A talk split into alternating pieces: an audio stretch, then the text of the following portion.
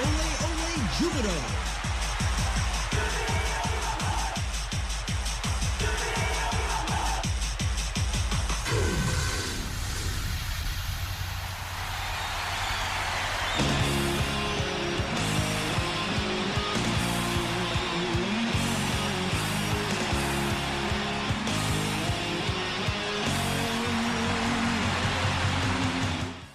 ジュビロ大好き。そんな熱い気持ちをサポートするプログラムオレオレジュビロ。こんばんは新井まなみです。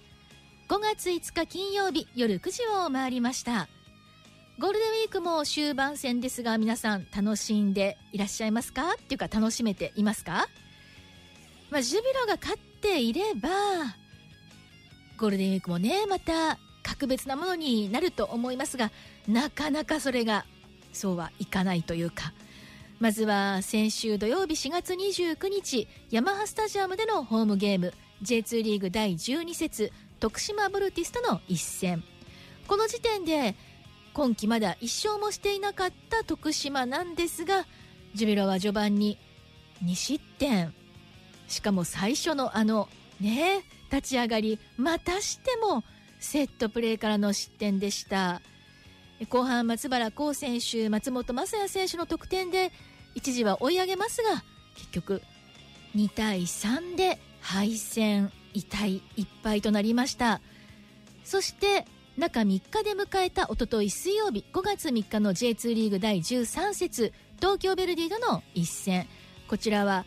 0対0のスコアレスドロー。この試合は今季リーグ戦初先発となる三浦龍輝選手のファインセーブもありました。まあ、失ゼロに抑えられましたがセットプレーからも失点しませんでしたがでもやっぱりね勝ちたかった試合ですよね。この2試合勝ちなし勝ち点2試合で1というのをどう受け止めていくか。まあ一喜一憂しながらではありますけどもでもあとちょっとっていうところが本当にありますからね。まあ、ここを私たちの応援の力で勝利に変えていくしかないですね。さあ今夜も選手たちのホットボイスお届けしていきます。どうぞ最後までお付き合いください。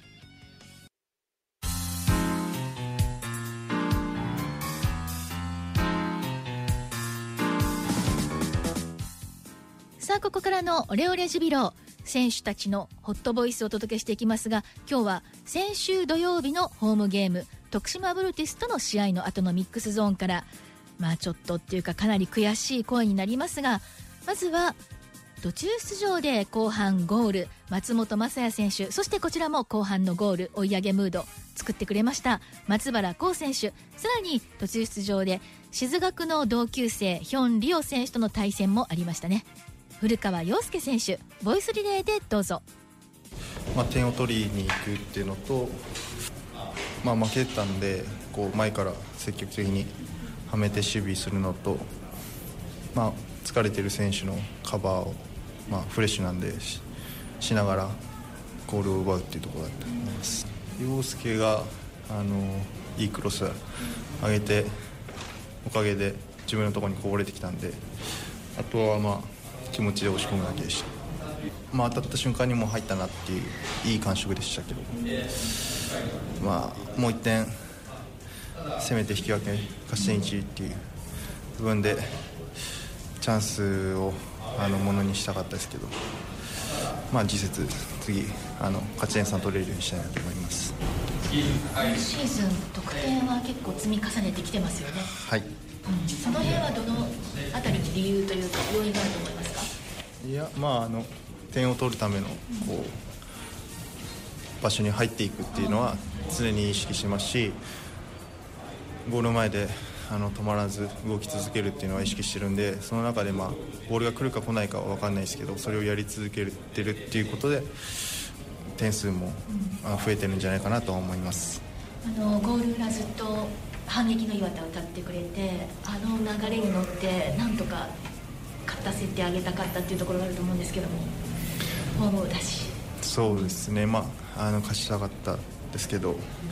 まあ、それが今の自分たちの力だと思いますし、あのまあ、でも、勝てる力はあると思いますしそれをスタートからこうみんながやるっていうかあの気持ちの部分でもあの試合に入った時に100%でやれる準備をして自分自身あの出た時にはしっかりチームの勝利に貢献したいなと思います。なんか悔しいだけでは言い表せないような今気持ちがあるとは思うんですけどもいかがでしょうか？あそうですね、まあ、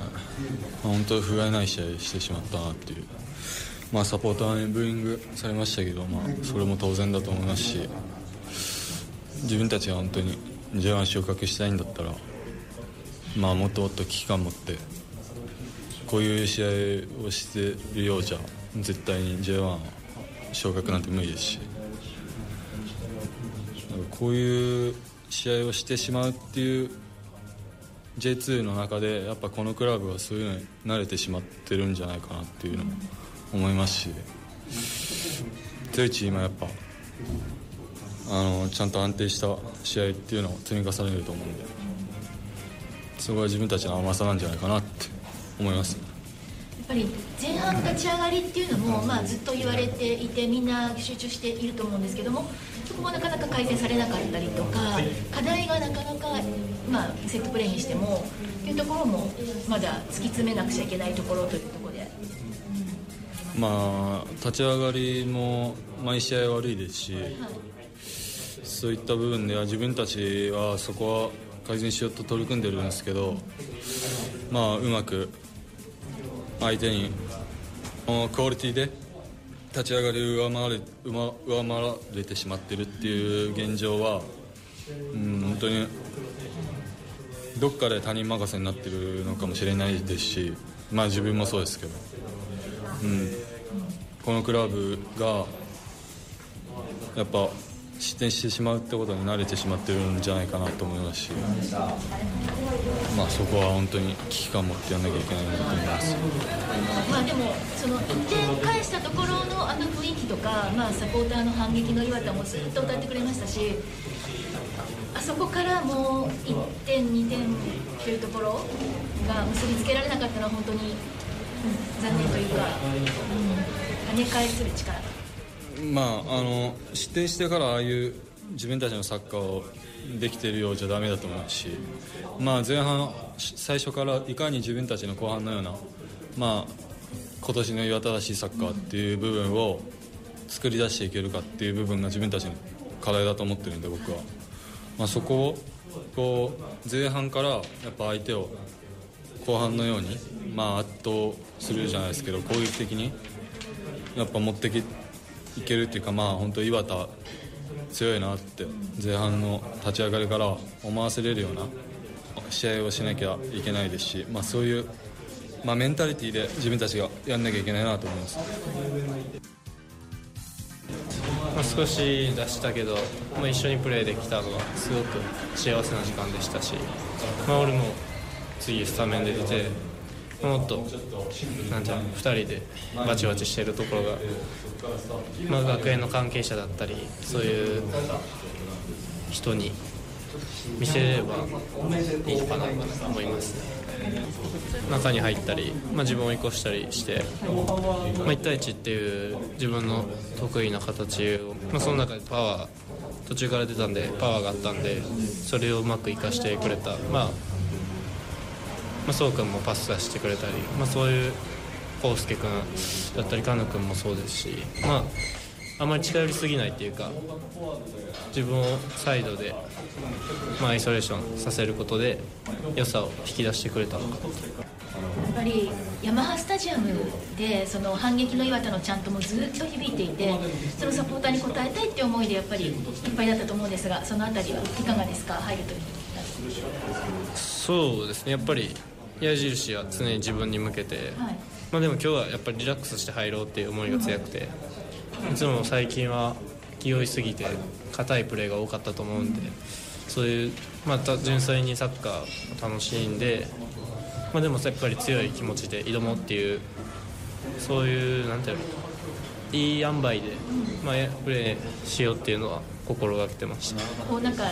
あのいい意味でリラックスとしなやかさを融合させるというか、はい、そういうところですかね。そうですね、うん、そういうところがプレーに出てきている。はい、はい、まあ今日あ、自分の特徴が出た部分、あれを出していかないと本当に魅力ないと思うので。もっとワクワクさせるようなプレーをしたいですね、またすぐ中3日？でもうねまた上位のチームベルディだったり、まあ、千葉も続きますしアウェー2連戦ですので。うんそうですね。やっぱり長い時間プレーするのがサッカー選手としてまあ一番一番っていうかまあ大事なことだと思うんで、まずはそこにむができるように、まあ、自分一試合一試合アピールして、まあ、成長しながらチームも勝たせていければなと思います。さあいかがでしたでしょうか？本当に悔しさというかこう不甲斐なさというか自分たちへの怒りも含んで特にあの松原幸選手の言葉の一つ一つは重たいというか、ね、気持ちが伝わってくるなって今聞いても思います。そしてその悔しさを中3日で迎えた一昨日のベルディ戦にぶつけたかった勝ちにつなげることでぶつけたかったんですが残念ながらゴール決まらず0対0のスコアレスドロー。まあ、上位のベルディ相手にアウェーで勝ち点1取ってきた。失点もゼロだったっていうことをプラスに考えてポジティブに考えていくしかないなと私は今思ってるんですけども。でもやっぱり次のホーム勝ちたい。ホームアウェー関係なく本当に素晴らしい応援を続けてくれているジュビロサポーターのためにも勝利を見せてほしいと思います。以上クローズアップジュビロのコーナーでした。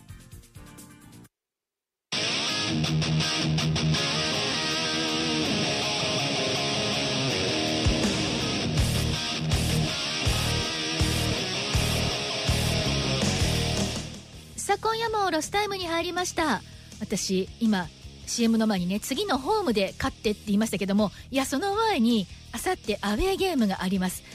忘れていたわけではありません。あさって日曜日5月7日19時キックオフアウェー福有で千葉との試合があります。そしてその翌週来週13日土曜日がヤマハスタジアムでの群馬との試合となっています。千葉群馬とまずは連勝しましょうね。そろそろタイムアップです。オレオレジュビロお相手は新井まなみでした。それではまた来週どうぞ勝利と歓喜の週末をゴールデンウィーク最後に。この後はいっそエスパルスです。